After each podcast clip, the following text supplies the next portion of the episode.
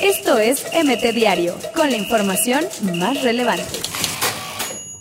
Tigres convenció a Guiñac de venir a México con ayuda de las redes sociales. Carlos Vela, las críticas no me impiden ser el mejor de la MLS.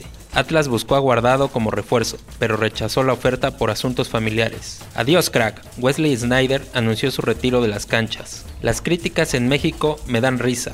Carlos Salcedo. Héctor Moreno tratará de convencer a Carlos Vela de volver a la selección. Cerca de un acuerdo, Chucky solo debe definir derechos de imagen para ser del Napoli.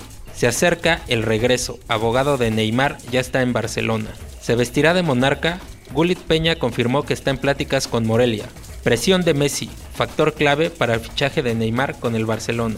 Está gritando una oportunidad. Hijo del Chaco roba la atención de Caixinha. Chivas va a agradar, asegura Isaac Brizuela. Osil incrementa seguridad personal tras amenaza de banda criminal. Que siempre no. Barras del América alistan recepción a Ochoa, pero se retrasa llegada.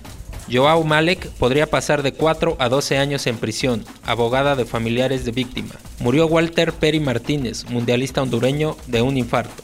Fuera por indisciplina, Menez ha jugado el solo 11% de lo posible en América. Al son de mariachi reciben a último grupo de atletas panamericanos. Esto es MT Diario, con la información más relevante.